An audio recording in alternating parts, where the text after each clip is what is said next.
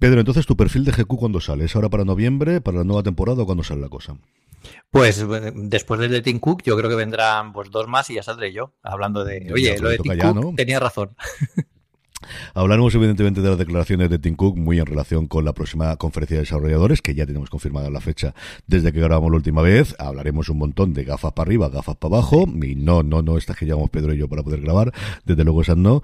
Muchos movimientos que hay en el mundo de televisivos, sobre todo la próxima quincena, que ya hablaremos en el próximo programa porque presenta resultados todo el mundo, no solamente Apple, sino Netflix por un lado, Warner Bros. Discovery, Disney y absolutamente todas las demás.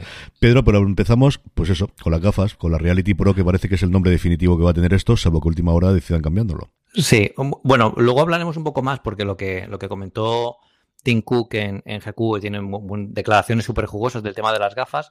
El nombre de las gafas está más que, más que visto, yo creo que al, mismo nivel eh, que los tapa cuando, eh, cuando salió el iPhone, ¿no? Yo el, otro día, bueno, cumplimos 17 eh, años en Apple Esfera que, es una, bueno, es un, milestone importante, 17 años eh, escribiendo, y esto nos permite, pues sobre todo, eh, tener un montón de meroteca que podemos revisar y podemos, mm. eh, bueno, pues echar un ojo a toda, digamos, todo el cuaderno de bitácora de lo que ha sido el mundo Apple en estos últimos años.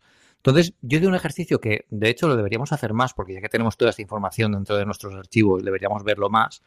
Oye, ¿qué estaba pasando justo antes de, que se presentara el iPhone, ¿no? Luego hablaremos de ello. la, noticia del follow-up que vamos a comentar ahora es que Gurman tiene clarísimo que van a salir las gafas, que se van a llamar Reality Pro. Eh, y vamos, está 100% seguro.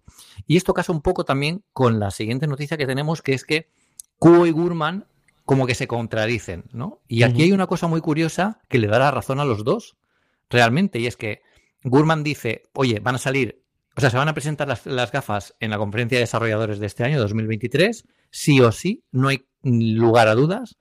Y Cuo lo que dice es que hay un retraso, pero en la producción.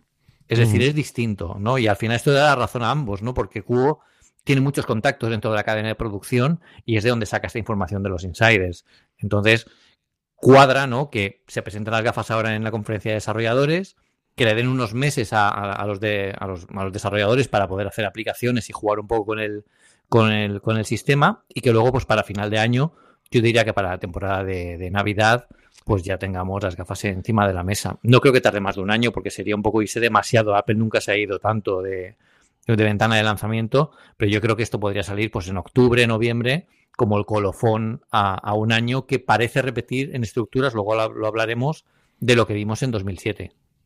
Sí, ahí es cierto que el enfoque parece inicialmente muy para, pues, para nosotros o para uh, desarrolladores, pero al final yo creo que, salvo catástrofe absoluta, no hay ninguna posibilidad de que esto no esté a la venta como mínimo en Acción de Gracias y que ya coja toda la oleada en Estados Unidos, entendiendo que al final su mercado principal es ese, donde va a ser más sencillo desde luego enviarlas, eh, que no esté para ese fin de semana. Yo creo que sería un desastre sin paliativos a la hora de vender al público en general. Otra cosa es que decían que solo van a vender los desarrolladores, que no tiene pinta de que vaya a ser así por lo que estamos No, yo creo que también será una llegada un poco como, como pasó con el iPhone. El iPhone también cuando mm. llegó realmente no tuvo una adopción masiva hasta quizás dos generaciones después, ¿no? El 3GS yo creo que fue el de mayor adopción, también fue cuando se expandió a otros países, y el iPhone 4 fue el de la adopción mm. masiva ya de que todo el mundo ya tiene iPhone, ¿no? Fue a partir de ese teléfono cuando comenzamos a verlo por todas partes. Pero el iPhone cuando salió en un principio también era una tecnología muy disruptiva y la gente no decía que no necesitaba un teléfono, un, smartwatch, un smartphone eh, en el bolsillo porque lo que querían era hacer llamadas y enviar mensajes SMS. si recordamos, de eso no hace tanto, ¿eh? de eso hace 17 años. O sea que imaginad dónde podemos estar en 17 años, eh, más que nada porque se está diciendo lo mismo de las gafas.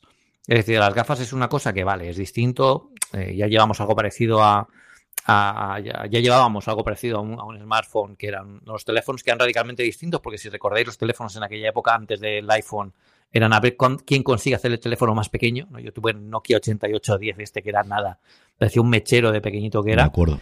Y era una, una flipada de tecnología porque pensamos que la miniaturización era el, fuerte de esto, ¿no? Y luego necesitamos cada vez más pantallas. Fuimos, un poco ahí un, tuvimos un valle en la gráfica de... claro, que el, cambio fundamental es esto es un teléfono o esto es un ordenador que además hace llamadas. Es que ese es el cambio de paradigma que, porque lo que teníamos intermedio que era la BlackBerry, que yo tenía muchos amigos, igual ah. que tú, desde que trabajaban sobre todo en la parte de consultoría, de asesoría y que vivían pegadas al, al, teclado para el mail, tenías una derivada y tenías esa, ya veías el, no tal que una pantalla, pero sí que necesito el que sea lo suficientemente grande mm. para un teclado en el que yo pueda escribir con los pulgares, ¿no? Y lo que no pensábamos o lo que no teníamos la idea era, yo si solamente voy a hacer llamada, pues con un iPod me, va bien, yo lo que quería es un auricular y ya está, no necesito nada más. Claro, si vamos a ver vídeos de YouTube, pues ya es otra cosa. Y, y Steve Jobs además lo vendió muy bien, ¿no? Porque supo explicar muy bien el producto, supo pasearnos por todas las mm. características, explicándonos, pues esto sirve para esto, esto para esto, esto es, ya no es, esto no es baby internet, que es lo que había antes, esto es, eh, eh, pues la internet real, ¿no? Del escritorio, lo que, lo que todos queríamos, ¿no? No lo que había antes, que antes había una cosa que se llamaba WAP, WAP que era como una internet eh, miniaturizada para dispositivos, que era, tuvo un fracaso estrepitoso. Y que si no habéis conocido, mejor que no conocéis. Eran prácticamente hipertexto y poco más, porque las imágenes también tardaban mucho, las conexiones no eran tampoco tan, tan potentes. Y yo aquí, hablando de, hablando de esto el otro día en las charlas de Apple Esfera con Fran, con un compi de, uno de los editores de Apple Esfera, em, yo, yo me, me, hacía una pregunta que me hacía el otro día, ¿no? Y te la voy a hacer a ti también. Es decir, si tú ahora mismo tuvieras, porque hablando de cómo se presentan los productos, ¿no? Y lo importante que es la presentación para, para introducirte el producto, ¿no? Si, si a ti te dijeran ahora, Tim Cook te dijera ahora, mira, eh, en esta mochila tengo, la, tengo el producto. Yo te doy la mochila, lo abres y lo ves. O te esperas y te lo presento. Si no fuera porque, vale, pues todos queremos conocerlo ya, tal ¿Tú qué harías? Eh, yo estoy loco por tocarlas, pero quiero saber qué es lo que cree Apple que me puede hacer que yo las compre más allá de que soy aficionado a Apple. O sea, yo creo que tengo muchísima curiosidad por ver, igual que lo vimos más recientemente el reloj, yo creo que el Watch, sobre todo después viendo la evolución que ha tenido el Watch. Si uno visita ahora, precisamente como comentabas tú, las primeras presentaciones de los dos, tres primeros años de lo que era el Watch o lo que Apple pensaba que era el Watch, a lo que es a día de hoy, eh, o, las funcionalidades de día de hoy, o las cosas que potencia el, eh, Apple son totalmente distintas. Yo tengo muchísima curiosidad por tocarlo, por ponérmelas, por comprar comprarlas, todo. Pero por esa idea de cómo la vamos a vender, ¿es un aparato para el ocio? ¿Es un aparato para el desarrollo? ¿Es un aparato para ayudar a personas con discapacidad y para mejorar? ¿Es un aparato revolucionario que nos va a hacer ver el mundo con nuevos ojos? cómo de, de, hiperbólico va a ser, cuánto de, de, funcionalidad del día a día. Algo me pareció lo que comentábamos tú y yo el otro día acerca de ChatGPT y de toda la parte de inteligencia artificial. O sea, es una cosa distinta de decir, esto va a cambiar la revolución, a Microsoft de decirte, y esto lo que va a hacer es que llegas tarde a la reunión 20 minutos y te resumo lo que hay. Entonces, mm, creo que son dos formas totalmente diferentes de presentarlo, que igual pueden convivir, porque creo que ellos son maestros en hacer eso, pero que tengo mucha curiosidad de si vamos a tirar lo grandilocuente de es el siguiente gran paso de la humanidad en plan Armstrong, o es algo que va a mejorar tu día a día en cosas tan sencillas como esta, esta o esta. Eso tengo muy sagradas. Fíjate que el, propio Cook en la entrevista, en la entrevista que dio a GQ eh, esta semana, eh, ya lo dice incluso él. O sea, ya nos anticipa de lo que va a decir. Y es que, bueno, eh, o sea, el párrafo es para enmarcar. O sea, lo que dice este hombre es, la idea es que existe un entorno que puede ser incluso mejor que el mundo real. Y es a través de la superposición del mundo virtual. Me parece algo emocionante. Y ahora viene lo bueno sobre todo si es algo que pueda acelerar tu creatividad o ayudarte a hacer cosas en tu día a día que nunca pensaste que pudieras hacer de manera diferente. Cada palabra de esa frase está pensada al milímetro y sin, sin darnos mucha cuenta ha metido la palabra hacer las cosas de forma diferente, ¿no? Que nos, nos, lleva al think different de Apple, del Apple que, que todo el mundo recuerda y de los grandes cambios, ¿no? O sea que yo creo que van a ir por ahí. Todos pensamos igual que son gafas tipo lo que ya existe hoy en día de tres juegos y dos cositas más, pero yo creo que Apple ha, construido herramientas o quiere construir herramientas que sirvan para potenciar la creatividad, que al final es lo que decía siempre Jobs con el tema de las, bicicletas para la mente, ¿no? Que, los ordenadores no son más que herramientas para potenciarnos en lo que podemos hacer. Y yo creo que va a ir orientado más que al dispositivo a lo que se va a poder hacer con ellos, ¿no? Que al final es el alma de Apple, es lo que presentan siempre y lo, dicen así. Y por eso lo presentas en la conferencia de desarrolladores y tengo mucha curiosidad por ver toda la parte de las APIs. Es decir, aquí la, presentación gorda de la que no es importante, pero el estado de la unión de la tarde de cuando le cuenten a todos los desarrolladores esto es lo que a día de hoy podéis hacer y contarme qué es lo que queréis hacer o qué es lo que tenéis idea. Por gente va ahí con muchísimas cosas. Y además es que mm, es que estamos en un momento con la inteligencia artificial brutal. Es que el, el, cambio de paradigma de lo que es capaz de hacer las máquinas por ti o ayudarte para hacer contigo de hace nueve meses a día de hoy ha cambiado absolutamente todo. Pedro, es que ha cambiado absolutamente todo la, la, hmm. presencia. Yo lo comentaré luego la recomendación, o sea, leyendo lo, lo que ha hecho Vitici con ChatGPT que, que ya está disponible, que es sencillamente sí. Y es, mm, en fin. Vamos con eh, noticias, porque y luego retomamos evidentemente la entrevista con Tim Cook que esperamos de allí, y no solo de dispositivos vive Apple, sino como todos sabemos, de los últimos tiempos también vive y muchísimo cada día más de servicios. Ya sabíamos esa parte en la que se da eh, suscripciones gratuitas cuando compras un nuevo dispositivo. A mí me pasó recientemente con los AirPods Pro 2 que compré, el que tenía Apple Music durante tres meses. Todos conocemos los distintos cupones que habéis resumido vosotros muchas veces en Apple Esfera, recientemente, por ejemplo, con la serie del Madrid para poder tener Apple TV Plus. Y esta semana nos sorprendíamos todos los que hemos comprado alguna vez en Catwin con un mail diciendo que le iban a dar durante tres meses, ya no para uno ni para dos, sino para todos sus servicios. Sí, bueno, y, para cualquiera. O sea, cualquiera con ese correo y esa, y esa invitación puede entrar y, puede, puede conseguir acceso desde. Tienes Apple, Apple TV Plus, eh, tienes Apple Music y tienes Apple Fitness Plus. O sea que puedes ver los puedes probarlo todo durante tres meses sin ningún tipo de coste. Y la verdad es que está muy bien porque al final son cosas que, lo que decíamos antes, ¿no? Esto evidentemente está potenciado por Apple para que conozcan sus servicios. Yo creo que la semana pasada, bueno, la semana pasada, en, el, episodio anterior comentábamos que siempre hay alguna, siempre hay alguna oferta de Apple TV Plus. O sea, si quisiéramos, nadie pagaría Apple TV Plus porque nosotros en Apple Esfera, siempre que salimos alguna, lo ponemos para la gente que quiera probarlo, que quiera echar un ojo a las series que, están saliendo, que lo vea. Pero es que siempre hay alguna oferta que te puedes, que te puedes eh, eh, adherir, ¿no? Ahora tenemos esto y la verdad es que, es que no va mal o la de la de Real Madrid, que está activa hasta, creo que hasta mayo, hasta primera, la primera semana de mayo, que podéis eh, suscribiros y apuntaros. Pero bueno, pues la verdad es que, pues, para todos los que queráis pasar estas, esta Semana Santa pues viendo alguna, alguna serie o poneros al día de, de, deporte en forma, que viene el, verano, chicos y chicas, o sea que hay que ponerse en forma, pues el Fitness Plus ahí a muerte para, para aprender. Que si no habéis probado el tema de la, por ejemplo, la carrera con con, comentarios, ¿vale? Que son en inglés, pero es muy chulo, ¿eh? O sea, son, es un ejercicio muy chulo. Salir a correr con, con el entrenador que te va diciendo, además es un inglés que se entiende muy bien. Eh, te lleva por zonas características de Estados Unidos, que además en el Apple Watch va recorriendo con fotos por donde vas pasando, como si estuvieras corriendo por Brooklyn o Los Ángeles, ¿no? Yo creo que, es, muy, es muy guay. Y, y, si no, pues para estar en casa desde hacer yoga a lo que, a lo que queráis. O sea, probadlo porque, porque no está mal. Y luego Apple Music, que recordemos que Apple Music también incluye Apple Music Classical eh, para quienes quieran probar esta, esta nueva aplicación, está incluida con la suscripción. Y pues si tenéis curiosidad, pues oye, nunca, pues no, nunca está de más probarlo, ¿no? Con lo que yo creo que está muy bien. Sí, y, mientras hablamos de estas cosas, a mí esta es una noticia que además se la leí en Google esta semana que me parece alucinante de cómo se puede. Pensábamos que Tesla y que, que, que, al final que, este buen hombre es el único que se tira tiros en el pie, pero de General Motors me ha dejado totalmente alucinado que deciden que no van a poner a CarPlay en alguno de sus coches. Bueno, pues mm, ellos sabrán, que no tiene mucho más. Ellos sabrán, ya cada cual se, se bueno, se inmola como quede. Sobre todo porque además, eh, hoy en día yo creo que la creencia popular es que si te vas a comprar un coche y no tiene CarPlay, no te lo compras. O sea, te vas a, mirar otro modelo o te, te, buscas una ampliación o si tienes un coche que no tenía CarPlay en su momento, pues hay muy buenas soluciones aftermarket ahora mismo de Pioneer, de tal, que te lo puedes poner y además no son nada caras eh, y no está nada mal. Pero esto es un tiro en el pie, yo creo que porque General Motors quiere, eh, al final esto es esto de ahora mismo es una interfaz, ¿no? Pero va a ser mucho más porque va a poder conectarse a los sensores del coche para mostrar toda la información de los velocímetros, de toda la información técnica del coche y lo que yo creo que no quiere General Motors es que Apple se meta en sus coches, básicamente. Entonces, si corta de raíz ahora mismo, ya no va a poder entrar. Mm, no queremos que esto esté aquí, pues ya no van a estar nunca más, ¿no?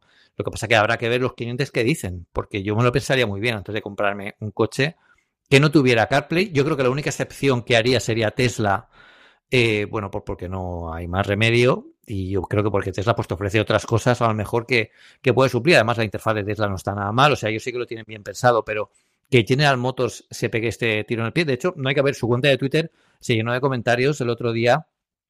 Eh, la cuenta de Twitter, no, la cuenta de, de, de, donde publicábamos esta, esta noticia, de que la gente, incluso en Estados Unidos, decía, pues ya no voy a, ya no me interesan estos coches. O sea, me voy a ir a otros. O sea, estos movimientos hay que tenerlos con mucho, mucho cuidado. Y si lo hacen, explicar qué solución mejor aportan ellos.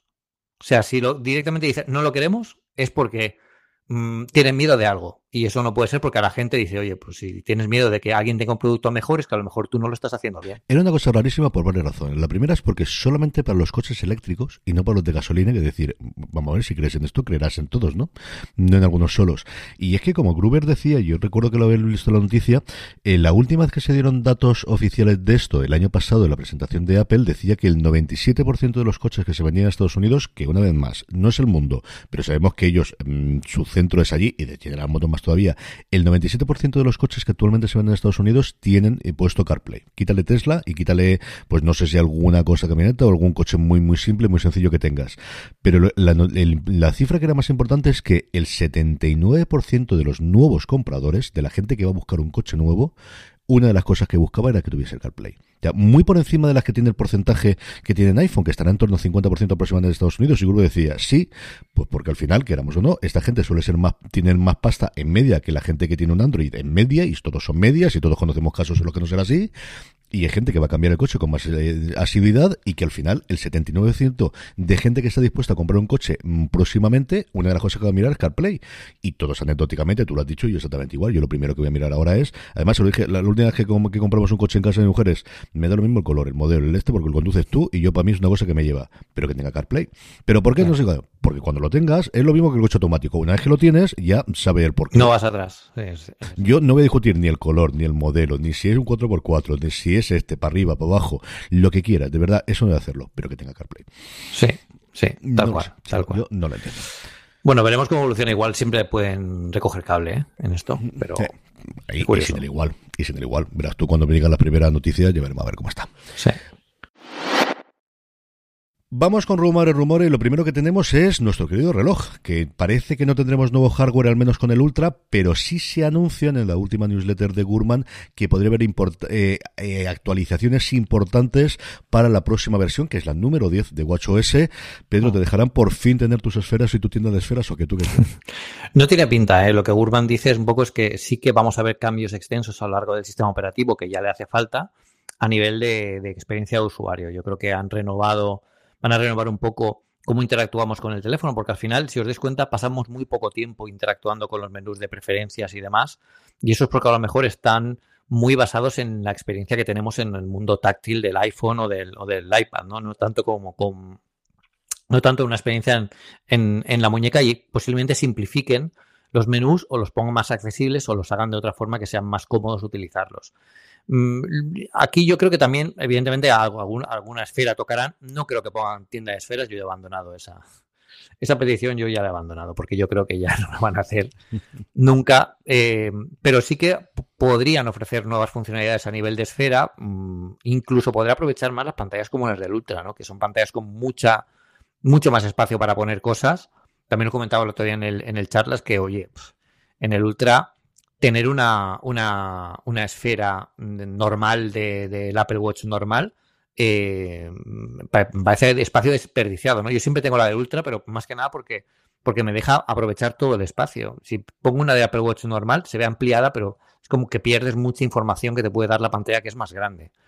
Entonces, aquí yo creo que sí que habrá una diferencia y que, y que veremos un poco más de, de bueno, pues de, de, información o de widgets que puede, widgets no, eh, eh, bueno, sí, que puedes poner en, el, en, el, en la esfera y sobre todo que las aplicaciones pues tengan nuevas formas de interactuar. Yo creo que aquí renovarán APIs para que sean más sencillas, pondrán algo de las live, eh, de las live actions que tiene ahora mismo el, el, iPhone en pantalla para que se pueda mostrar algo así en el, en el, en el reloj de forma más cómoda, que sean más interactivas.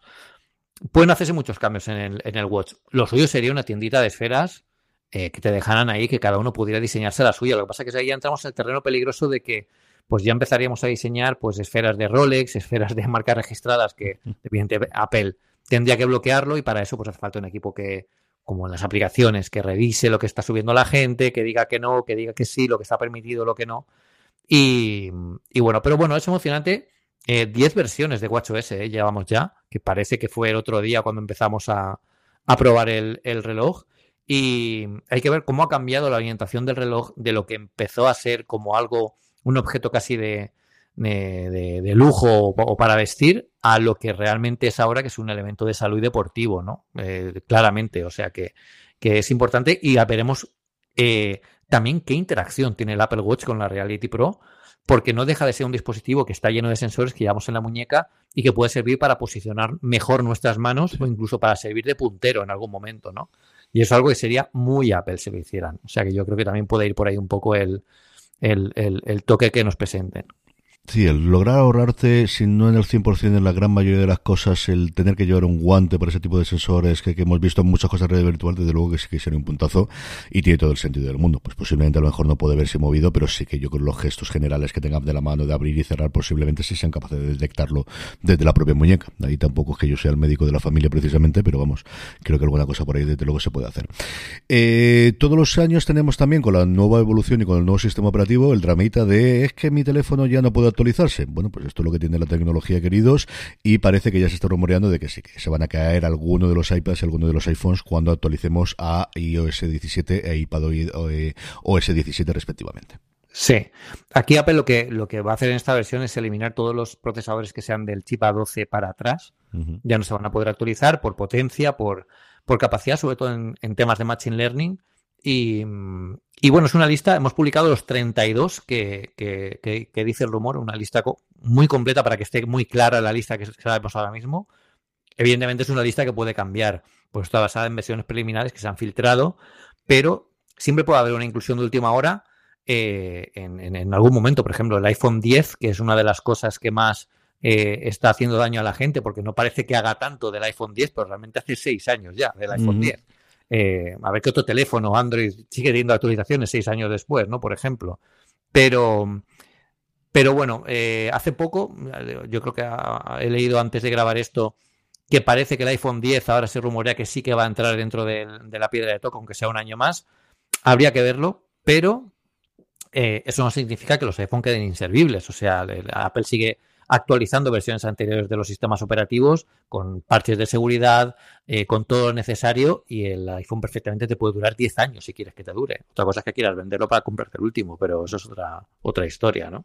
Pero bueno, ahí tenéis la lista de, de todo lo que se va a poder actualizar eh, para ver si vuestros dispositivos entran. Yo, por ejemplo, ahora mismo estoy hablando de mi MacBook Pro de 2016 con Monterrey, porque Ventura ya no me, ya no me lo puedo actualizar, pero vamos, el, el portátil funciona exactamente igual, no hay ningún problema yo creo que al día de hoy con los, los, Mac quitando alguna cosa muy puntual que llega salido se nota menos que, con los iPhones también porque al gran público le llegan mucho más esas funcionalidades que la gente llega, incluso yo creo que con el iPad, ¿no? Que, que, la gente puede llegar de actualizaciones del, del Mac. He tenido alguno, no con uno o dos, sino con cinco sistemas operativos atrás y mientras no de problema con las aplicaciones, que es la segunda derivada de estas cosas, que se sigan cargando las aplicaciones, no he tenido tanto problema. Y yo iPads tengo hasta de, pues no te digo de primera generación, que es posible que tenga todavía guardado, de tercera o cuarta, y el principal problema más allá de que el hardware funcione, es el software. Es que hay, como no tienes el nuevo sistema operativo, hay un montón de aplicaciones que no se pueden hacer y me ocurre con las crías. Netflix, por ejemplo, se lo come todo. Yo creo que un iPad original del Destillos todavía funcionaría a día de hoy, pero la gran mayoría de, lo que yo podido utilizar, que son servicios de streaming, y no te permiten eso que sí que te permite otra de descargar de la versión anterior. Se los han cargado. Mira que eso era una muy buena idea de cuando voy a instalarlo, si te detecto que tengo un sistema operativo antiguo, no te preocupes que tengo aquí la versión anterior y te la instalo. Hay algunas que sí lo hacen, pero otras que no lo tienen. No sé por qué, porque creo que no costaría especialmente. Al final no. deja de ser un sitio donde tú puedas servir un streaming de vídeo y el streaming de vídeo era capaz de reproducirlo hace 10 años, era capaz de reproducirlo ahora, 10 años después, sin ningún problema. No lo sé. No sé si es un problema de optimizar recursos, que entiendo que sí. Sí, Veremos a ver lo que sale. También es cierto que eh, los que no estéis en esta lista no tengáis muchas, muchas esperanzas, porque pocas veces se ha filtrado una lista de este tipo y luego se han metido dispositivos. Yo recuerdo eh, mi caso, o sea, mi caso del MacBook Pro, que cuando salió el primer rumor de que no, no iban a ser compatibles los, los Mac eh, anteriores a, 2017, y yo dije, bueno, pero esto seguro luego cuando salgan, pues no. Al final no fueron compatibles. Pero, pero bueno, que no pasa nada, que va a seguir funcionando perfectamente durante muchos años más y no hay ningún no hay, motivo para venderlo si no queréis venderlo. Si queréis venderlo, pues lo podéis hacer. Que además lo bueno que tienen los iPhones es que se siguen vendiendo muy bien, incluso de segunda mano. O sea que, que, podéis hacerlo sin problemas. Y hablando de dispositivos, hablemos de los AirPods y de una posible filtración de patentes, que ya sabéis como que esto las carga el diablo, que al final se patentan muchas cosas que no salen, pero es cierto que bueno, pues ahí está la posibilidad de tener unas con funcionalidades en el estuche, Pedro. Sí, e, esto básicamente es, es resucitar el iPod. O sea, han cogido el iPod Nano y le han puesto que puedas cargar los, los AirPods de, esa forma. Es decir, yo lo veo desde la, desde la perspectiva contraria, ¿no? Mucha gente dice, bueno, es que es una funda de AirPods a la que han puesto pantalla. Y digo, no, es un iPod Nano al que le han puesto carga de los AirPods. Es completamente distinto, ¿no? Y al final tiene mucho sentido porque esta pantalla em, podría ser perfectamente la del último iPod Nano que tuvo, que era pincita, que era todo pantalla. Eso se lo, lo, pones en, dentro de la base de carga y ya tienes digamos, un reproductor, no sé cómo sería, ¿no? Porque aquí también tendría que ver, em, aquí también tendría que ver qué es lo que va a hacer Apple con esto. Es decir, ¿va a, ser, ¿va a ser un reproductor independiente? Que no creo, porque tendría que conectarse a Internet independiente, tendría que tener toda la información guardada, o va a ser simplemente una pantalla para mostrar información. Yo apuesto más por lo segundo, porque es una pantalla que muestra información de lo que esté reproduciendo o lo que tengas eh, visto ahí, y que esa pantalla pues también sirva pues para poner tu nombre eh, si se pierden los dispositivos, que, pueda conectarse de alguna forma a, bueno, pues que, te lleguen, ¿no? Como un chivato, ¿no? Me ha recordado mucho a los antiguos eh, pagers estos que habían antes, no sé cómo se dice en castellano, eh, los, los buscas que habían antes. Tiene la misma forma, ¿no? Evidentemente la tecnología no es la misma, pero, pero yo creo que quedaría bien. Y al final lo que hace Apple es, fijaos que en la patente muchas veces las cogemos literalmente, ¿no? Y es, Oye, han cogido la, base de carga del iPad de, los AirPods Pro y le han puesto una pantalla. Fijaos que lo que dice Apple en la patente es pantalla en una caja de carga de los AirPods Pro, pero eso no significa que la pantalla sea cuadrada, sea de esa forma, pues está mm. integrada dentro de la funda. Pueden ser muchas cosas, ¿no? Incluso podría ser solo literal, literalmente que aparezcan las letras eh, sobreimpresas en la, en, la, en la pantalla que no sea una pantalla, en, la, en la base de carga que no sea una pantalla como tal, ¿no? Pero bueno, es un dispositivo que es que me, es muy Apple. O sea, yo cuando lo vi en la patente dije yo, esto es una cosa que hace Apple. que, que, hace Apple en algún momento que dices tú, nadie te lo ha pedido, pero mola, porque es muy, es guay, pues estaría muy bien. Habría que ver luego cómo se carga, bueno, se cargaría por el otro lado, habría, que ver muchas cosas, pero, pero no está mal. La verdad es que es curioso también porque el hecho de que todos sabemos que la pantalla de los AirPods es el Apple Watch mm. o el iPhone, ¿no? Si no lo tienes, pero al final es tener la misma información que tienes en Apple Watch en, la base de carga. Y es también un poco raro si solo sirve para eso, porque yo al final la base de carga, o sea, la, la, la, caja de carga, el estuche de carga de los AirPods, no lo tengo nunca a mano. O sea, yo, por ejemplo, hoy, esta mañana en el gimnasio, yo me los pongo, lo, dejo la base de carga en la taquilla y yo me voy con los AirPods. O cuando salgo a correr, ¿no? No, no tengo la base de carga a mano para verlo. Habría que ver qué han pensado con esto. Yo creo que es más un, un oye, esto se nos ha ocurrido, vamos a registrarlo por si mm. acaso, pero no significa que vaya a salir una base de carga de esta forma. Yo te digo, lo que a mí me vendría de lujo es que tuviese, ¿te acuerdas los antiguos ordenadores, los antiguos portátiles que tenía el botoncito de atrás para decirte cuánta batería tenía? Y que le ah. dabas al botón y tenías hasta cuatro y ya está. Si es solamente tuviese la pantalla delante, como sea, como si es de ink, o sea, como si es de tinta electrónica, solamente me dijese cuánta batería le queda, o si me apuras, que me avisase más allá de que tener que abrirlo para ver la lucecita o el tener que ver la lucecita naranja, que me dijese, esta es la batería que tienen los iPods y esta es la que tiene, y que me detectase, porque una vez me ha ocurrido, de que no se está cargando y que de repente me doy la cuenta porque lo he puesto mal, eh, no sé si con el uso o qué me ocurre, pero me ocurría sobre todo con unos antiguos, muy a menudo de que tenía que estar pendiente de que se cargasen, que me saliese el símbolo de que están cargando los AirPods y la batería que le queda, el porcentaje de la batería que le queda a la, a la, a la caja y a los que sé que lo puedo ver en el iPhone, que sé que lo puedo, sí, sí, si lo sé, si lo tengo el widget, pero el hecho de que, como los tengo que meter, lo puedo ver automáticamente, esa tontería a mí me haría un sí. tío. Solamente eso. Sí, pues, pues es buena idea, ¿eh? porque al final el LED indicador, el, otro día lo estaba pensando, ¿no? El indicador está muy bien, pero es como demasiado ambiguo. Entonces, muchas veces no sabemos muy poco a ver si, vale, pero está naranja, pero cuando está naranja, ¿por qué es? Porque te falta por cargar algún AirPod, porque la carga que tiene la batería del estuche es baja, o sea, em, sí, estaría bien. Se pueden hacer cosas, ¿no? No, significa mm. que pongan ahí una pantalla OLED todo, de, a todo lo que da, pero oye, una pequeña pantallita para poner, para indicar lo mínimo, eh, eso sí, que sea mejor que las que hay por ahí, porque esto ya existe. ¿eh? O sea, la competencia ya tiene por ahí, bueno, competencia. Hay marcas chinas de estas raras que tienen por ahí bases de carga que prácticamente, pues eso, es un reproductor MP3 que han metido con una. Pero claro, son, son horribles, o sea, que quedan muy mal. Yo entiendo que Apple no lo haría así. Pero, pero es, una, es una patente curiosa y además que salga a estas alturas, eh, pues hay que tener ojo. Luego hablaremos de por qué hay que tener ojo a las patentes cuando hablemos de las gafas Reality Pro. Luego, luego, luego pasa. Pero bueno, vamos a, vamos a empezar por el video rincón. Estamos ya un media hora, ¿eh? Te aviso, ¿eh? Media hora, ¿eh? ¿Tú tenías alguna duda de esto? ¿Tenías alguna duda, querido? Eh, no, no, yo no. que, quede claro que la semana pasada quedamos, eh, quedamos Carlos y yo en Elche a, a, desayunar. Eh, y podríamos haber grabado un podcast también ahí directamente. O sea, nosotros lo que hacemos es hacer esto. Lo que pasa es que aquí lo grabamos y, y, ya está. Pero vamos, cuando, cuando nos vemos es igual. O sea, no penséis que hablamos, que hablamos de otras cosas. Eh, Video Rincón. Eh, bueno, de mi recomendación es que iba a hablar ya de la recomendación porque la vi anoche y me, encantó. Entonces voy a hablar después de, de, esto. Pero sí que hay noticias chulas, ¿no? Eh, una, una peli de Ridley Scott que sale en cines el 22 de noviembre pero, ¿y, esto qué tiene que ver con Apple? Pues esto lo que tiene que ver con Apple fundamentalmente son dos derivadas por una, que es una de las grandes producciones que tiene este año, junto con la película de Scorsese y de protagonizada por Leonardo DiCaprio, que anunciábamos la semana pasada, y que es la confirmación de ese rumor que hablábamos la semana hace 15 días, de que Apple va a apostar por estrenos de sus grandes producciones de cine en los cines. Ya se estaba confirmado que Flowers of del Dark Moon, creo que se llama, que es la de Scorsese, iba a hacerla, pero en acuerdo puntual con una distribuidora que era Paramount en ese caso, que no quieren repetir y aquí se alían con Sony, que no sabemos si va a llegar. Recordemos que los dos jefes de Apple TV Plus eran los dos jefes antiguos de Sony, que vinieron de la productora, que Sony a día de hoy no tiene plataforma, ni parece que la vaya a tener, porque si no la ha tenido en la época en la que todo el mundo quería una plataforma, ahora que lo que todo el mundo lo que quiere hacer es producir para terceros y sacar pasta, Sony está en una situación absolutamente envidiable, vendiendo licencias a todo el mundo, y ahí tienes de Last of Us, además, que le ha marcado el punto de cómo vamos a empezar a vender licencias de nuestros videojuegos para la PlayStation. La película se llama Napoleón y no hay que confundirla con la miniserie que está, está a día de hoy preparando Steven Spielberg para la HBO a partir de la mm, obra que en su momento no pudo llevar adelante Kubrick, que tenía muchas ganas de hacer un Napoleón, aquello no salió y entonces hizo Barry Lyndon posteriormente. Y como bien decía Pedro, se va a estrenar el 22 de noviembre y no hay fecha todavía confirmada del estreno en Apple TV Plus, cuando la película ha pagado entera a Apple.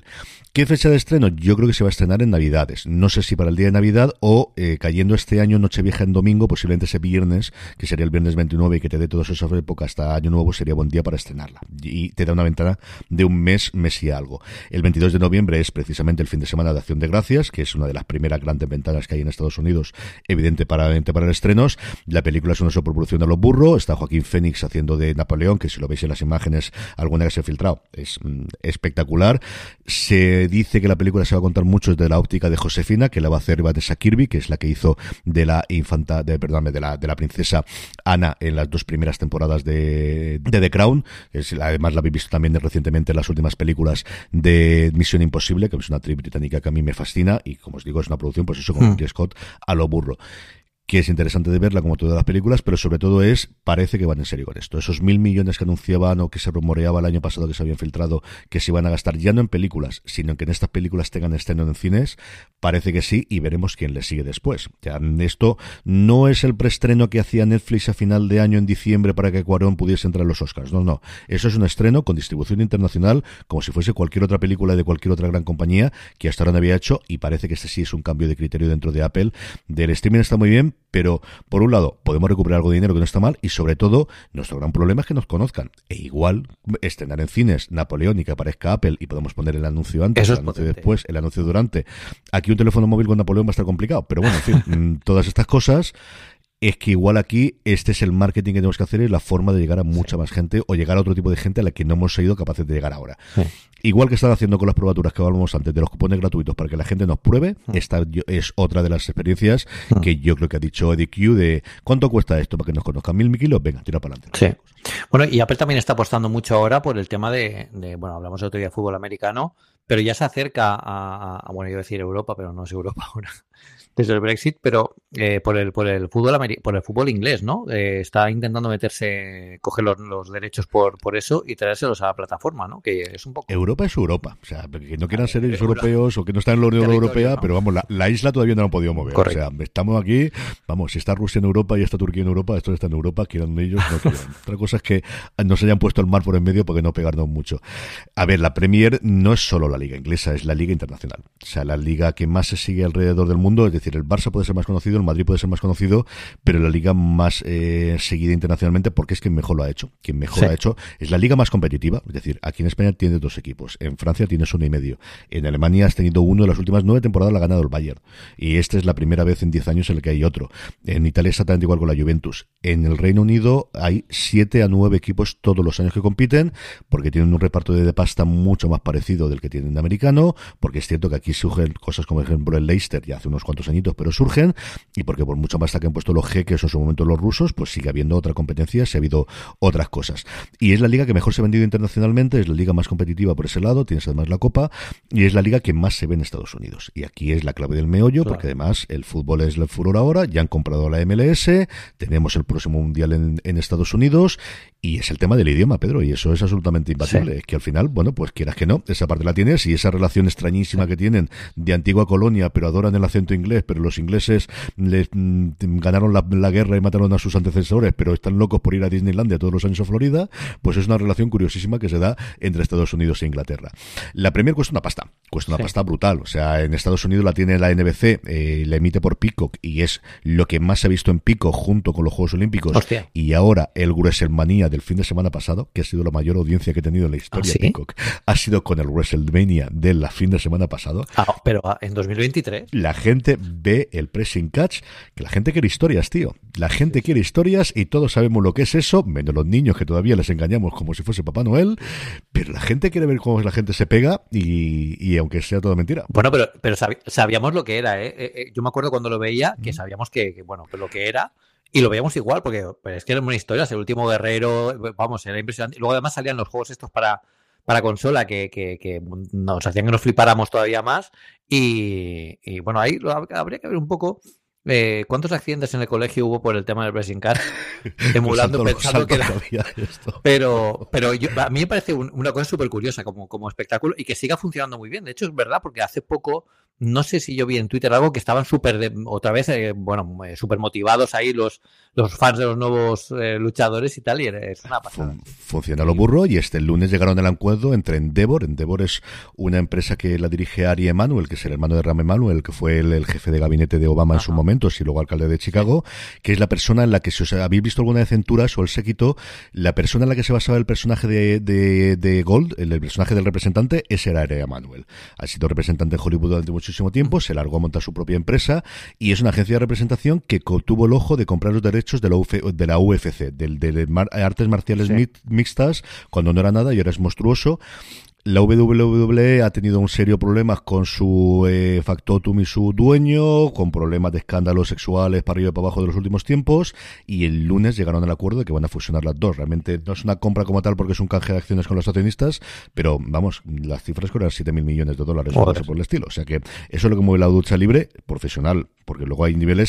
Apple, recordaros que tenéis un documental muy curioso de gente que está entrenando para intentar hacer, ya no competir en eso, sino tener una audición para poder de, competir en la WWE. Pero bueno, sobre el fútbol inglés que comentábamos, la pasta, toda la del mundo. Los derechos de la liga inglesa, por ejemplo, de doméstica, se vendieron en la última tanda por 6.300 millones de dólares. Eso es lo que costaba la broma del 22 al 25. A día de hoy, ¿quién la tiene? La tiene por un lado Amazon, que ha logrado meter un poquito el hueco para tener alguno de los partidos, pero fundamentalmente lo tiene BBC Sport, que todavía le queda alguno, BT Sports y sobre todo Sky. Sky, que recordemos, no es solo una plataforma, sino además es la que tiene todo HBO. No existe HBO Max en Inglaterra. Todas las series de la HBO, todas las producciones de HBO, absolutamente todos los documentales de la HBO van todas a Sky.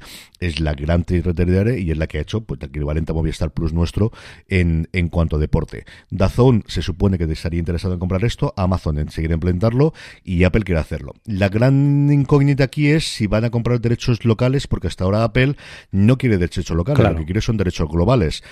En el béisbol no era tan complicado porque fuera de Estados Unidos son unos derechos que quitando Japón y quitando Corea hasta cierto punto y quitando Sudamérica no son tan importantes. En el caso de la Major League Soccer es que nadie los quería porque tampoco estamos interesados en ver eso hasta que llegue Messi o llegue alguna cosa de estas o, lo que sea. Pero la liga inglesa sí, sí que vale pasta internacionalmente y yo no tengo tan claro que la liga inglesa quiera venderlo ahí cuando puede vender, pues aquí España da a Dazón si no recuerdo que lo tiene o y allí fuera. Puede trocearlo, ¿no? Que le va a dar incluso más pasta aún. A día de hoy sí, salvo que pongamos, esto es una cuestión de dinero. ¿Cuánto pones encima de la mesa? Y sobre todo el alcance. O sea, yo creo que aquí incluso la liga inglesa el problema que tendría es pero mm, ¿cuánta gente va a poder ver esto de los suscriptores que tienes? Porque no es lo mismo.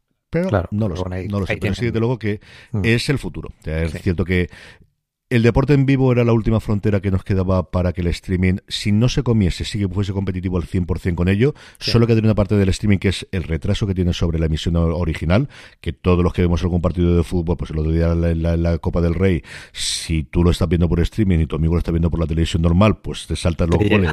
Te llegan los gritos antes que el streaming, sí, sí, correcto. Eso es una cosa que yo no sé si se pueda corregir una vez o cuando lo veamos todos en streaming no te da igual porque todos lo veremos con retardo, pues también puede ser, ¿no? Pero, pero sí, sí, esto vamos ahí, vamos a ver. Y esta es la primera, porque detrás de ellas van a ir venciendo el de la NBA, claro. así que lo querrían sí o sí, el de la NHL y el de la NFL. Y todos esos son los importantes para ellos.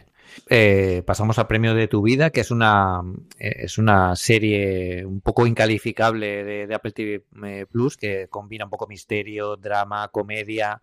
Y yo no la he visto aún, eh, tengo muchas ganas de verla y, la verdad es que se ha renovado, ¿no? Por una segunda temporada, pero además a, velocidad de vértigo, ¿no? sí, Apple es la nueva Netflix. Es decir, las que no han renovado es porque han planteado como miniserie desde el principio y algunas que yo estaba totalmente seguro que eran miniseries, de repente te han renovado por una segunda temporada. Yo no he podido verla tampoco, pero la gente que la ha visto me ha dicho que es mucho menos comedia de la que podrías tener, sobre todo si tienes la idea de Chris O'Dowd de The IT Crowd, aunque luego le ha hecho papeles mucho más dramáticos, que la serie está muy bien y bueno, pues otra más en el catálogo y es que éxito si no éxito tras éxito, sí que serie de calidad tras serie de calidad. Eso a día de hoy es absolutamente innegable que Apple lo tiene. Sí, sí. Y luego nuevos proyectos hay un montón, ¿no? Que han, proyectos con Keanu Reeves, con Julian Moore. Eh, cuéntanos un poco aquí. Esa es la parte principal. Es decir, eh, yo he escuchado en un podcast a día recientemente de cómo eh, la forma de Hollywood mm, todos decían de si tienes un nombre propio, vete a Apple, que lo que te lo quieren comprar. Y es así. Es rarísimo que veamos una producción de Apple en la que no tengamos un nombre propio detrás de él, sea delante de las cámaras o sea detrás, o idealmente en los dos sitios. Por un lado, Keanu Reeves, que está ahora de enhorabuena con el exitazo que está teniendo con John Wick 4. Y hoy además se anunciaba también el primer spin-off con Valerina con Nada de Armas, que se va a estrenar en junio, eh, en un momento complicado para Lionsgate, en el que van a separar a dos compañías y está necesitada desde luego tener estos éxitos para poder venderse al mejor postor, que es lo que están locos por hacer. Bueno, pues tendremos una comedia, en este caso película, una comedia oscura, una comedia con mala leche, con Keanu Reeves y con Jonah Hills, que se llamará Outcome, de la que no sabemos cuándo se va a estrenar, pensar para el año que viene, posiblemente, lo que os digo, simplemente se sabe que es una comedia negra que va a dirigir el propio Hill y que ha coescrito junto a su colaborador habitual, que es Ezra Woods. Más nombres propios, en este caso femeninos, Sidney Sweeney y Julianne Moore, que van a hacer otra película llamada Echo Valley. Todas estas películas tienen toda la pinta de que vayan a hacer lo que os acabo de decir ahora, que se vaya a estrenar primero en cines y posteriormente va, a ser en la plataforma. Y luego la otra que sí que tenemos como serie es The Savant, no confundir ni con Severance, ni confundir con, eh, con eh, Servant, sino Savant. Ya tenemos tres series que empiezan por C que tengamos en la plataforma, que va a protagonizar a Jessica Chastain. Pues esto, nombre tras nombre tras nombre, pero es que, y con esto hablamos de los estrenos si quieres, hacen un documental y para hacer la voz original, al, al menos en la versión inglesa, tienes a Tom Hiddleston narrando. Hostia. Esto es el nivel. Poca broma, ¿eh? Sí, era la única que no conocíamos, se va a estrenar el próximo 21 de abril, se llama Animales a lo Grande, es una serie que se va a vestir el día antes del Día de la Tierra. En inglés tiene un nombre todavía más cachondo que es Big Beasts, o eh, Big Beasts, eh, Bestias Grandes, y durante cuatro años y medio, la misma gente que ha hecho otro documental que está muy chulo en Apple TV Plus que se llama Micromundos, se ha ido a rodar a la ballena gris, por supuesto, al elefante marino, a la nutria gigante, al gorila, al hipopótamo, el oso pardo, el avestruz, el orangután, el tigre y el oso polar y contando pues que lo que tiene ahí con la voz de Tom Hiddleston. Este estreno lo tenemos el 21, no es el único que tendremos el 21, el 21 de abril es uno de los es curioso porque la próxima quincena no van a estrenar nada el miércoles, eh, recordar que lo han empezado a ocupar. El 21 lo que tendremos es la película Ghosting, la película de Chris Evans con Ana de Armas, precisamente de la que hablaba recientemente, y luego Las Gotas de Dios, que ya tenemos el tráiler, que podéis verlo de esta serie japonesa de fallece un, factotum sobre el mundo de la comida y especialmente del vino, su hija que vive en Francia se va a Japón porque va a intentar gestionar todo el imperio mediático, sobre todo la gran bodega de su padre, que se considera la mejor bodega de la historia, y allí conoce al que ha sido su asistente y no sabe si algo más de los últimos tiempos de su padre. Y la semana antes, mañana mismo, hoy mismo cuando vayamos a colgar, porque yo colgaré el viernes 7 de abril, tenemos El Mundo contra Boris Becker, este documental sobre mm, el auge y sobre todo la caída recientemente por problemas no tanto fiscales, sino de ocultación, de mentir, porque el tío ocultó pasta para no tener que pagar las deudas que tenían, que además mm, lo pillaron, parte de las entrevistas es justo cuando conocieron la sentencia. El 14 de abril, eh, para llorar muchísimo en esta Semana Santa, lo último que me dijo, una serie protagonizada por Jennifer Garner, que viene de la productora de Reese Witherspoon, y es pues eso, una cosa de llorar mucho, que es la especialidad de la casa. Y luego una par de cositas para eh, críos, Amigos Sago Mini, especial Día de la Tierra, para aquellos que veis la serie de animación infantil. Y luego Jane, que es una serie inspirada en la vida de la doctora Jane Goodall, eh, de que sobre todo para mí está producida por la gente que ha hecho Dinodana, que es una serie que está en Amazon Prime Video que yo adoro, que a mis crías les encanta, que está hecha con efectos especiales de una cría que ve dinosaurios y habla con ellos. Si os gusta el mundo de los dinosaurios, vale la pena. Así que estrenos, como veis, una barbaridad porque ya cogen velocidad de crucero y ya tenemos ya no uno a la semana, sino dos y tres, de temáticas distintas, tonos distintos, pero prácticamente tres todas. Y queda menos para Silo, ¿no? Que empieza en mayo, eh, que es una de las, de las mm, series que estoy esperando yo más por ver en, Apple TV. Y, que tiene también muy, muy buena pinta. Eh, dicen que es la de Last of Us de, de, Apple TV. A mí estas comparaciones me dan un poco de rabia porque evidentemente no va, no va a ser nada, no tiene nada que ver más allá de que sea un mundo distópico y poco más pero tiene muy buena pinta porque además es un guion bastante bastante diferente y, ¿tú lo has visto ya? Mm, embargo, Pedro. cállate. No, yo de verdad. Hay tres novelas, hay tres novelas que podéis leer y así sabéis toda la historia de Ya, pero no, pero la novela no. ¿Tú has visto la serie? Embargo, Pedro. Embargo. Embargo. Madre mía, yo no sé cómo hacemos un podcast, porque entre lo que no puede hablar uno y lo que no puede hablar el otro. En Fuera de Series tenemos un programa que se llama Review de Fuera de Series, donde cuando nos permiten las cadenas, hacemos un programa llamado Razones para Ver, en el que normalmente Juan Francisco Bellón y yo, y Pedro si se apunta algún día, y mi hermano también se, se apunta algún día, hablamos de eh, las nuevas series que están a punto de llegar. Yo, mmm, por el tráiler, solamente te hablo de lo que es el tráiler, un poquito que he leído la sinopsis. Si tuviese que compararlo más que con The Last of Us, lo hubiese comparado con Fallout. Ah, muy bien. Lo que me recuerda mucho más a mí es al El mundo de Fallout es un videojuego posapocalíptico, un mundo destruido por guerras nucleares, que viven en las, en las eh, bajo de la tierra. Yo no soy un loco de Fallout, pero sí he visto eso. He estado leyendo, he visto algunos de los videojuegos después. El juego de mesa, por cierto, que es una verdadera pasada el que tiene Fallout. Por la estética y por el formato y por el, este, mucho, mucho más que a. Y si veis el tráiler, desde luego es mucho más de la civilización queda cerrada dentro de este sitio y nadie se atreve. Y luego a mí me recuerda muchísimo a Paranoia, el juego de ah. rol que ya alguno de vosotros puede que lo recuerde, porque al final estaba controlada por una inteligencia. Me acabas de dar un golpe de nostalgia, pero vamos, pero tremendo. Yo jugaba Paranoia. Bueno, yo jugaba de juegos de rol. Yo me acuerdo que jugaba a Aquelarre que yo creo que todo el mundo ha jugado a Kelar en algún momento, a, sí, en España. a Dungeons and Dragons, a, bueno, no, a Dungeons and Dragons no, perdón, al Señor de los Anillos, también, todo otro mítico, y a Paranoia, que era, yo creo que tengo, lo tengo en casa, además, el libro, las reglas de juego. era buenísimo, era súper divertido, o sea, es, era como de ciencia ficción, pero en plan todo coña, era muy gracioso, era muy bueno, era muy bueno. Yo el primero que tuve es el Señor de los Anillos y yo de Paranoia lo tengo todo, Pedro. Pero todo eso hasta la primera edición en caja americana y luego tiene varias ediciones y unas versiones actualizadas a día de hoy. Y yo Paranoia es de los juegos que cuando empecé a ganar dinero de la universidad y tenía todavía, no tenía las crisis y todo demás, y me dije, lo que no me pude comprar de crío no se podía porque no había internet, ahora sí. me desquito ahora. Y me compré todo lo que había de la segunda edición en inglés y me compré la primera edición que la conseguí, que era en una caja y con el dado, no el dado posterior que había del dado de, de 20, sino con el dado de 100, sino con el dado de 20. Y lo tengo, de hecho, no sé si lo tengo aquí, no te lo voy a dejar en medio, pero si no, después cuando termine de grabar, es que no sé si lo tengo aquí en casa de mis padres, pero yo creo que lo tengo aquí. Tengo eso, toda la segunda, toda la tercera, y luego es cierto que cambió de compañía y sacaron una quinta edición, se saltaron la cuarta y hicieron una quinta, que cambió mucho el tono, cambió la forma de hacerla, pero para no era una idea maravillosa, que era la humanidad queda debajo de una cúpula y hay un ordenador, eh, porque el mundo se ha acabado, porque ha habido, en ese caso, era un ataque nuclear o una guerra nuclear. Pero todo es mentira, porque sí que hay fuera, lo que pasa es que el ordenador quiere cuidar a la gente que, tiene dentro. Exacto. Y por ahí es lo primero que cuando yo vi el tráiler me, recordó a mí. Tanto a Fallout, las dos primeras referencias es Fallout y, Paranoia. Oye, pues voy a volver a echarle un ojo a las reglas de juego cuando vaya a casa, que ese está en casa de mis padres, ese no me lo Y yo tengo dos novelas que sacaron que están muy bien, que son también me las compré. Ah, sí. Que esas ah, sí que son complicadísimas de encontrar a día de hoy. Qué bueno, qué bueno. Pedro, vamos con el tema de la semana. Eh, Tim Cook, GQ y, dejándolo, es decir, sin decir que sí, que la vamos a presentar, todo lo claro que podía dejarlo. Es decir, yo no recuerdo una cosa tan, tan, tan.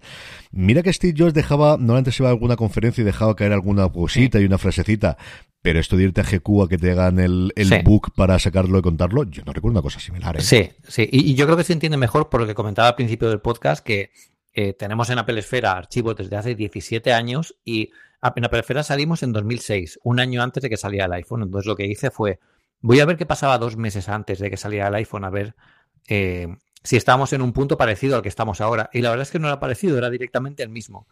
O sea, lo que os digo es que cogí un Excel, me marqué todas las noticias en las que se hablaba del iPhone dos meses antes, y ya iPhone con, con letras, o sea, ya no se hablaba del teléfono de Apple o el, lo que... No, era iPhone, eh, para que luego digáis, bueno, hay gente que dice, pero ¿cómo podéis decir que se llaman Apple Reality Pro si no está claro? Está clarísimo. O sea, se van a llamar así. O sea, ya, eh, guardad este podcast para, para cuando salgan. Pero, y, dos meses antes, yo punteé, o sea, todos los temas de los que se hablaba antes de salir el iPhone, se está repitiendo exactamente igual con las gafas. Exactamente igual. De la cadena de producción.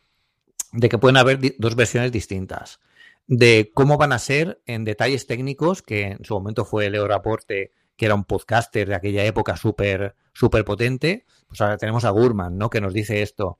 Luego había una tal Rebeca, de, que era una era una consultora de McKinsey que, bueno, dio en el clavo hasta con los precios, con muy poquitos detalles, pero con los precios sí que acertó muy bien. Y también es lo que está pasando, ¿no? Hemos visto muchos paralelismos, pero hay una cosa que, he encontrado, intentando buscar eh, patentes en lo más antiguo que podamos en Apple Esfera, como digo, es que tenemos ahí un archivo, de una bitácora de todo lo que ha pasado en el mundo Apple de estos 17 años tremenda. Tenemos que aprovecharla más.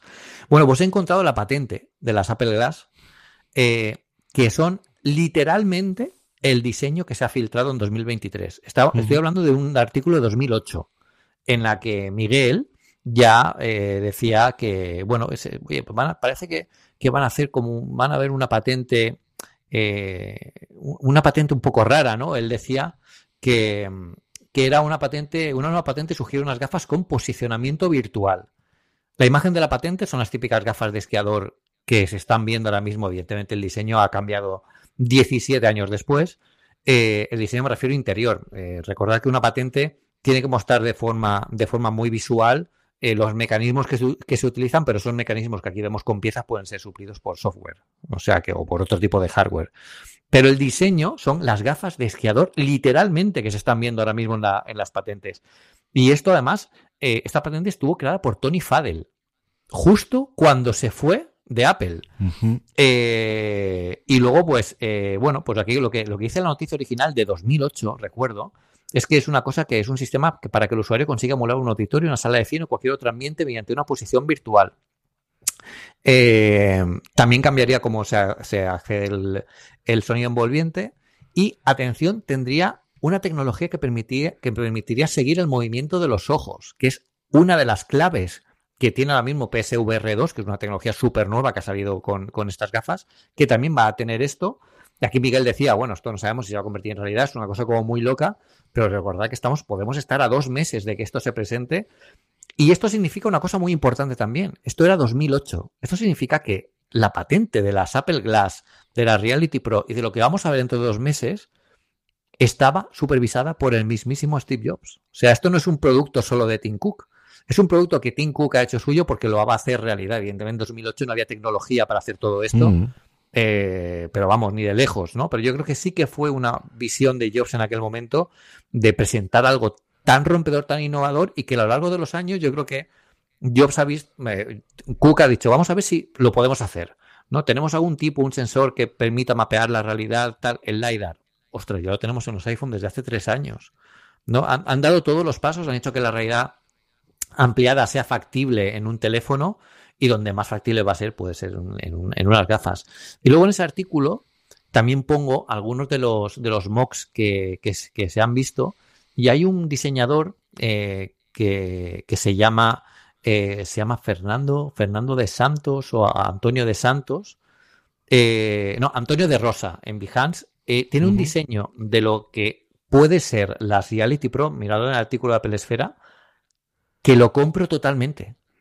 Porque es un diseño que mezcla un poco lo que se ve con, el, con, las, eh, con los AirPods Max eh, y con una estética que permite cambiar pues, el color del visor, que el margen sea plata o dorado, que la correa sea tenga toques un poco más, que no sea tan tecnológico, ¿no? Que se pueda, una cosa que evidentemente quizás no sea para llevar aún por la calle, pero que no te dé tanto miedo ponerte porque no es el engorro que pueden ser otras gafas de realidad virtual tipo Oculus, tipo las Vive, lo, que tenemos por ahí de HTC, ¿no? Que son muy buenas, pero son otra cosa, ¿no? Esto será otra cosa. Y, lo que decíamos de, Cook es que, eh, bueno, no ha dicho que van a salir, pero es que lo que le ha faltado por decir es eso, porque lo ha dicho todo. O sea, lo ha dicho. Por, vergüenza, no lo ha dicho por vergüenza torera. o sea, por vergüenza y por decir, bueno, vamos a guardar algo para, para, para el, el, One More Thing o cuando, lo digan, ¿no? Porque esto es. O sea, que te diga Tim Cook, existe un entorno que puede ser incluso mejor que el mundo real. Y que digan, vale, muy bien. Y la persona que lo entrevistó, eh, esa entrevista no es una entrevista que ha tenido lugar en, un momento, ¿no? Esto ha estado durante dos semanas, el, periodista americano ha estado en Apple Park conviviendo con, con, con Cook, hablando con él, y evidentemente le ha podido preguntar muchas cosas. El tema es que aquí eh, yo creo que hay una, una, parte muy importante de la entrevista donde le pregunta a Cook, oye, ¿y tú qué piensas de la gente que, que se queja de los productos disruptivos, ¿no? de los productos que salen y que nadie se cree? Y él dice, bueno, eh, bueno, ¿qué, pasó con el Apple Watch? ¿no? Él, habla del Apple Watch como poniéndole el ejemplo de, oye, con el Apple Watch, ¿qué pasó? Porque la gente no se creía muy bien que el Apple Watch iba a funcionar y ahora todo es el reloj por referencia, ¿no? Dice, bueno, es que si fuera por los artículos que se escribieron sobre su lanzamiento, nunca lo sabrías, porque realmente cuando salió el Apple Watch, eh, mucha prensa lo puso a parir, pero el iPhone también, y lo dice. Dice, piensa que también pasó con el iPhone. Cuando lo lanzamos, la gente decía, esto no va a funcionar, no tiene teclado físico, la gente quiere teclado físico. Y ahora mismo está pasando exactamente, literalmente lo mismo con mucha gente que es perfectamente entendible que no vean una necesidad o que no vean una forma de incorporar esto en el día a día, pero eso no quiere decir que no se pueda hacer, igual que pasó con el iPhone, igual que pasó con el Apple Watch, igual que pasó con el iPod. Al iPod le dieron una caña cuando salió, pensando, diciendo que el Nomad iba a barrer a Apple, iba a hacer que Apple cayera en bancarrota. Y, esto, el, el gran comentario de esto es, si este tío, Tim Cook, se la ha puesto las cosas encima de la mesa de esta forma y lo dice tan claro. Tiene una patente que tiene 14 años. Es decir, que llevan trabajando con ella más años aún. A lo mejor llevan, yo qué sé, dos o tres años más. Imaginad trabajar en un proyecto tan rompedor durante 16 años y que queden dos meses para presentarlo. Yo es que este tío no sé cómo lo va con ellas puestas por la calle. O sea, ya no, no guarda nada, ya da igual. O sea, va con todo porque sabe tienen que estar muy seguros de que lo que tiene va a romper el mercado. Y además, eh, he visto por ahí artículos esta semana muy interesantes de Apple es la última esperanza para la realidad virtual o la realidad ampliada, ¿no? Porque muchos lo han intentado, pero no han dado con la tecla. Y es exactamente lo que pasó con los smartphones, que la gente pensaba que eh, RIM con BlackBerry iba, estaba triunfando, pero luego se demostró que no era el camino que al final acabó siendo, ¿no? o los relojes inteligentes, que cuántos habían en 2015 y cuántos de esos quedan ahora. Y con esto va a pasar algo, es muy disruptor, es muy rompedor, pero lo tiene muy claro, ¿eh? Lo tiene muy claro Tim Cook y, yo estoy deseando que, que, que, pasen estos dos meses porque, porque va a ser importante. Y luego la entrevista también está muy bien a nivel personal. Yo creo que es la primera vez de las pocas veces en las que empieza a revelarse quién es él. Sí. sí, Habla mucho de la diferencia incluso entre él y Steve Jobs. Evidentemente, él no, él no tenía que ser un nuevo Steve Jobs porque no, no, es posible eso. Pero yo creo que cogió muy bien la batuta eh, sin dejar de ser él quien era, ¿no? Eh, además, cogiendo un rol más cercano incluso a la gente, Jobs, eh, por, el, genio que era y por, por su, bueno, pues por cómo interactuaba con la gente, pues muchas veces la gente era como intimidante, ¿no? O sea, está Jobs ahí comiendo. Todos recordamos la anécdota de que estaba Jobs eh, comiendo en, Café Max ahí en, Cupertino y alguien se le acercaba pues a saludarlo, a decirle alguna cosa y le decía, por favor, es mi hora de comer, ¿me puedes dejar comer tranquilo? Yo esto no lo veo que pase con Cook, ¿no? Yo creo que Cook en cualquier momento siempre está 100% dispuesto para todo y lo que él tenga que hacer o sus necesidades, yo creo que las deja siempre en un segundo plano que tampoco creo que sea lo correcto en el mundo en que vivimos, también hay que tener tiempo para ti, os lo digo, pero son muy opuestos en ese sentido. Yo creo que ha, servido para, para que Apple se potencie con lo, con lo que, lo que Jobs quería para la compañía y el ADN de la compañía, pero también con, con oye, las ideas y el empuje que está teniendo, está teniendo Cook. Y hay una cosa que me, que me gustó mucho y es que eh, el entrevistador eh, decía que Cook a pesar de tener el iPhone, el Apple Watch y tal, durante toda la entrevista no le apartó la mirada de la cara. Y es algo como que le llamó la atención y le dijo, me, sorprende porque hoy en día, incluso involuntariamente, todos lo hacemos. Yo ahora mismo aquí en el podcast, mientras estabas hablando tú, me ha llegado una notificación y he mirado el reloj, ¿no? Es, al final no lo piensas. Eh, me miras a los ojos, ¿no? Y, bueno, Cook yo creo que una frase que es muy Paulo, Paulo Coelho, ¿no? Es un poco, si miras tu teléfono más de lo que miras a los ojos de alguien, no lo estás haciendo bien. Bueno, está bien. Pero hoy en día yo creo que el mundo al final ha cambiado de esta forma, ¿no? Y tenemos que intentar, evidentemente, pues tener educación para estar con la gente hablando y no estar pendiente del teléfono. Pero también habla mucho de, de, la imagen que proyecta, que quiere dar y, y, cómo interactúa con toda la gente de Apple y por qué está la compañía donde está pues prácticamente gracias a él, ¿no? Porque tiene el apoyo además de la, de la junta directiva y de, y de los accionistas. Así que, pues jugosísima la entrevista. La tenéis en Apple Esfera. Miguel eh, hace un extracto de todo. También os ponemos el artículo de GQ para leerlo. Está en castellano traducido. Además, a un castellano muy bueno. Lo han traducido muy bien al español. Una traducción muy buena. Eh, eliminando localismos eh, americanos y trayéndonoslo para que sea fácil de entender. Y, bueno, pues es, es, es, una maravilla esta, esta entrevista casualmente, casualmente, dos meses antes de la conferencia de desarrolladores. Qué casualidad. Ay, se nos va a hacer larguísima la espera desde luego de estos dos meses. Menos mal que tenemos para eso el grupo de Telegram, para hablar con más de 350 personas que lo forman, telegram.me barra una cosa más, donde, bueno, pues comentamos tecnología, hablamos de estos y vienen meses absolutamente apasionantes y donde cuando me acuerdo, que no me acuerdo de hoy, le digo a la gente que nos hagan preguntas y las respondemos aquí. Pero como hemos tenido las semanas por Santa por en medio, pues me perdonaréis que se me haya escapado. Para la próxima no me ocurre. Así que Pedro, vamos terminando como siempre con la recomendación de la semana, que llevas una hora queriendo hablar de Tetris. Así que venga, háblame de Tetris. Bueno, anoche la vi. Eh, yo, a ver, evidentemente te va a gustar, porque si te gustan los videojuegos, si te gusta la tecnología, evidentemente una historia en la que solo cuando empieza la, la, peli ya empiezas a oír los, los, los sonidos del juego, ya te, te mete ¿no? En, en, tu infancia, en todo lo que has jugado al Tetris, que todos hemos jugado a este, a este, a este videojuego. Y la historia es tremenda, tiene unos. Yo, la, la escena en la que ve la game, pues eso sale en el tráiler, no estoy desvelando ningún spoiler, la, escena en la que en la que él le dicen, bueno, te voy a enseñar algo que solo han visto 10 personas en el mundo, lo vamos a llamar Game Boy. Y bueno, es que se ponen los pelos de punta a pensar de que eso es parte de la historia de la tecnología del mundo, ¿no? Es muy importante. Y lo, sobre todo, lo que me ganó antes de que empezara la película es la introducción de Apple con un Macintosh SE eh, que es tremenda. Es decir, sale, verla, sí, aunque eh, os hemos dicho cómo podéis conseguir gratuitamente Apple TV Plus, verla solo por esta introducción, porque es, sale un Macintosh SE en la que pone Apple Presents o Apple Original Presents, una cosa como de Apple, y vas entrando como si fuera dentro del Macintosh.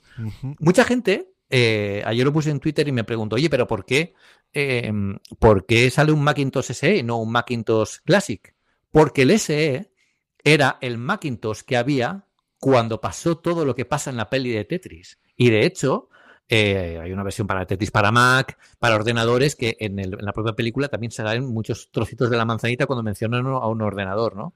Con lo que es una peli, no es de, no, es una peli de que, van cayendo piezas y tiene que, el protagonista tiene que esquivarlas, es una peli de la historia de todo lo que pasó para conseguir la licencia del videojuego, que tuvo que salir de una Unión Soviética que estaba en decadencia, con problemas, donde todo el mundo cogía lo que podía porque aquello ya se estaba acabando, eh, en un momento en el que Nintendo iba a lanzar el bombazo que fue la Game Boy y, tenían, y bueno, el protagonista se da cuenta que tiene oro, porque es un videojuego, como se dice en una parte de la película, que no solo es para niños.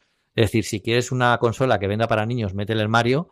Si quieres una consola que, juegue todo el mundo con ella, métele el Tetris. ¿no? Yo creo que todos hemos. no hay nadie en el mundo que no haya jugado al Tetris. O sea que es una, una pedazo de película muy bien hecha, muy graciosa, con toques de drama, musicote por, en cada una de las escenas. Eh, y no sé, me encantó. A mí me encantó. Más serie, más, más pelis como esta, desde luego, me encantó. Yo la vi el día del lanzamiento en tres trozos, eso sí, porque me fueron interrumpiendo mis queridas hijas y mm, digo, es que si la veo por la noche va a ser complicado. A mí me gustó muchísimo. Creo que es una... Podría haber hecho una película mucho más seria. Por ejemplo, una película que es como esto se distribuye a cerrada de la URSS mientras la URSS está desmembrando y como esto pasa de ser algo que hace un ingeniero a mm, tomar todo, eh, y que al final aquí lo pasamos muy por encima de toda esa parte. Se puede meter mucho más parte económica. Pero yo creo que el tono que le consiguen es una comedia con puntos negros, pero al mismo mismo tiempo con acción. De decir, ¿esa persecución de coche que resistiría? Posiblemente no, pero oye, para una película queda muy bien. Claro. Yo creo que al final, una vez que entras en el juego, creo que han encontrado un tono de vamos a contar una historia. La historia, las partes fundamentales fueron estas. Y a partir de aquí vamos a entretenerte durante dos horas porque estamos haciendo una película en 2023 y necesitamos esta parte de aquí. A mí me Sí. gustó muchísimo. Creo que creo que Taron Egerton es un pedazo de actor, como ya lo hemos visto en Blackbird, haciendo un programa, un personaje muy, muy separado de lo que tenemos. Creo que los villanos están muy bien en plan villanos. Creo que el, el- el pobre Alexei, que le, le- que le da el corazón, ¿no? Al final a, a la propia película, de Ya decirte, es que he nacido aquí. Y, y, y ese sentimiento tan complicado siempre del sentimiento ruso Sí. por la parte comunista y lo demás que hemos visto hasta la sociedad, pues en cosas como, evidentemente, en novelas y de Sosaniskin en su momento, y la otra parte, pues en, en- en audiovisual, en The Americans, posiblemente es donde más se puede hacer esa dualidad de la persona, pero la patria, pero todo este complejo, que aquí lo tocan no de una forma superficial, pero sí de no vamos a meter porque no es la película que queremos hacer. La película que queremos hacer es una película de contar un videojuego al que todos conocemos y todos lo que hay, cómo se pudo hacer esto y intentar hacer de la parte más entretenida algo tremendamente aburridísimo, como puede ser inicialmente él, cómo son los negocios para comprar las licencias a nivel mundial de un videojuego, que es una Sí. cosa pero igual que las redes sociales, un planteamiento inicial es obvio, es mm, aburridísimo y es una mi película favorita de todos los tiempos. Sí. Es una cosa yo creo que absolutamente brillante. Sí. Y hablando de cosas brillantes, pues Vitici lo ha vuelto a hacer. Y yo me quedé alucinado ayer de decir, este hombre que al final, decir, que se ha convertido en un señor programador y que es alguien que Sí. no tenía de parte de programación. O sea, Vitici, para que yo conozcáis, el fundador de Mac Stories, yo lo pongo siempre como ejemplo en mis clases de, de de gestión de la empresa informativa en, en la universidad, eh, cuando hablo de gente que se lo monta todo por su cuenta y que hace cosas interesantes en texto, en audio y en vídeo, porque donde siempre pongo ejemplos americanos y digo, mm, para que veas que no solamente los yankees, este es un señor italiano que vivía las afueras de Italia y que ha conseguido que le lleven todos los años a Estados Unidos y que le hagan, Mm. pues porque trabaja bien y porque escribe en inglés, que es una cosa que digo a mis alumnos de, si tenéis nivel, yo sé que en audio y en vídeo es complicado, pero si tenéis nivel para escribir en inglés, plantearlo muy seriamente hacerlo, que al final vais a llegar no solo los americanos y los ingleses, sino a todos los demás que tenemos con segunda lengua el inglés. Bueno, pues Vitici hace un montón de tiempo, para aquellos que le seguís en Mac Stories o seguís sus podcasts, especialmente lo que hace en Connected, que hace todas las eh, semanas en en Relay FM se metió en el mundo de la programación, sobre todo con shortcuts, empezó a darle muy fuerte a hacer cosas, montó una academia propia para el club de, de los suscriptores que estamos en su página web para enseñarnos a hacerlo. Y yo es cierto que programación, cuatro cosas aprendí en su momento de la carrera eh, en Visual Basic for Applications, tío, que es lo que yo aprendí. Además de Fortran, porque a mí todavía me llegaron a dar Fortran en primero de carrera cuando todavía estaba en Alicante. Y nos sorprendió el, el, el pasado día, el jueves, el pasado miércoles, día 5, lanzando una cosa que él le ha llamado SGPT, S por Shortcuts, que lo que hace es utilizar eso, pues exactamente lo que podéis estar pensando, ChatGPT, no para iPhone, sino para iPhone, para iPad y para macOS, para absolutamente todo. Y ver las implementaciones, si es ese estallido mental que está diciendo Pedro antes de las, de las, de las gafas, es lo que me ocurre a mí de, ¿y para qué utilizo esto? Que es la gran duda, ¿no? Y hay dos ejemplos que él pone al final, que voy a leerlos solamente porque lo pone con pantalla, se lo voy contando, pero para que veáis. Una, que es la música, para que comprobéis que él al final es un aficionado grandísimo a la música, y dice, mm, cógeme y hazme una lista con las 20 canciones populares de Oasis y Blur y él te lo genere. Bueno, esto tampoco es complicado. Es una cosa que yo podría hacer perfectamente, ¿no? No, mira, quiero que de los miembros de la banda Boyenus, que luego tienen eh, cosas independientes, se separaron, las 15 canciones que han llegado al top 10. Hostia, esto ya no es tan fácil hacerlo tú solo, ¿no? Hmm. Esto ya es otra cositas. Y el siguiente es, mira, hoy estoy nostálgico. Hazme una playlist con 15 canciones indie que sean más o menos suaves entre el 2000 y el 2010 y me las ordenas por año de lanzamiento de las más viejas a las más modernas. Es tremendo, ¿eh? Mm. Y aquí lo que dice es, y estoy limitado porque tengo que utilizar la API de Apple Music, porque si no podría hacer muchísimas más cosas. Y ahora vamos a empezar a trabajar. Y dice, mira, he escrito una cosa, lístame todos los errores que has detectado y dame sugerencias para arreglarlos. Tremendo. Y ahora me lo resumes. Y aquí hay dos partes importantes. Una que te la resuma y otra que te entienda, a diferencia de los asistentes virtuales a tu hora, es y ahora con la salida Correcto. me la resumes una vez que la has reparado.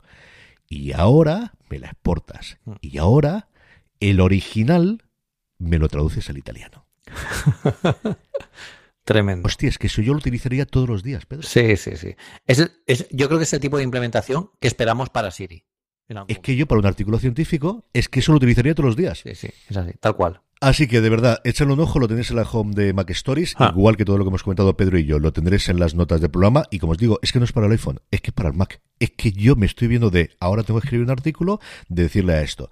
Eh, la parte inicial es un pelín compleja sin volvernos locos. Yo creo que cualquiera de los oyentes no esto puede hacer. Tienes que crearte una cuenta en ChatGPT, tienes que tener dado de alta una tarjeta de crédito, puedes utilizar los toques gratuitos que te dan ellos. Él dice que lo que lleva trabajando, que imaginar el trasteo que le ha dado, se ha gastado hasta ahora 1,80 dólares. Eso es todo lo que se ha gastado en probar el invento. O sea que al final las llamadas con los toques es realmente barato y realmente fácil. Claro. Pero hay que hacer toda esa forma inicial para tenerlo y es algo que acaba de lanzar. Sí, que es la primera versión, además lo avisa, que esto es solo el principio. Chico, yo que hmm. estaba ahí de quiero probarlo, no sé cómo, ya sé dónde, y tengo un fin de semana con Semana Santa en el que tengo siete horas ocupadas con el máster de Augusta, eso sí, ahí es inamovible, pero bueno, igual puedo verlo en el segundo monitor y trastear al tiempo. Sobre sabe Dios que voy a hacerlo.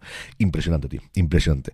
Como impresionante es Tetris, ¿eh? O sea, Pedro lo ha recomendado. Buenísimo. Porque yo quería comentar esto y porque no he recomendado Tetris porque lo recomendó Pedro. Si no, la tenía yo puesto antes, pero yo le digo yo que sí. Don Pedro Andar, feliz Semana Santa. Cuídate mucho, querido. Pues igualmente y buena Semana Santa a todos y bueno, nos vemos en el próximo episodio o en el canal de Telegram. Efectivamente. Así que que tengáis muy feliz Semana Santa, mucho cuidado con desplazamientos en la carretera. Por cierto, porque no tendremos programa antes de entonces, el 14 de abril comenzamos en Altea el Festival Series Nostrum, el festival de series que yo dirijo, que tendréis toda la información a partir del martes que viene, cuando volvamos ya al trabajo todos, tanto madrileños como el resto de España, que al final con Semana Santa con ellos de que se van el jueves y nosotros el hasta el lunes y tal, tendremos toda la programación, que tenemos cosas muy chulas para el primer fin de semana y especialmente, que está mal que el director diga esto, para el segundo fin de semana. Así que si os pilla por cerca de Altea, apuntaros del 14 al 23 para familias idealmente el domingo 16 que tendremos actividades al aire libre para los más pequeños y un concierto con música de canciones infantiles y de canciones de dibujos animados pero tendréis toda la programación como os digo en seriesnostrum.com y en redes sociales y así aprovecho para hacer un poquito de spam y porque estaré por allí y me hace mucha ilusión cuando la gente llega allí y nos dice oye que te escucho o que te veo o lo que sea. Así que nada. Pedro un abrazo muy fuerte un abrazo. y a todos vosotros querida audiencia gracias por escucharnos volvemos en 15 días en una cosa más But there is one more thing. And we've managed to keep it secret. Genial, mándamelo, yo voy a hacer esta tarde y lo subo, que tengo que ponerme ahora con las crías, ordenar aquí mil millones de mierdas antes de que venga mi mujer y nos tire las tres de casa. Así que ya está.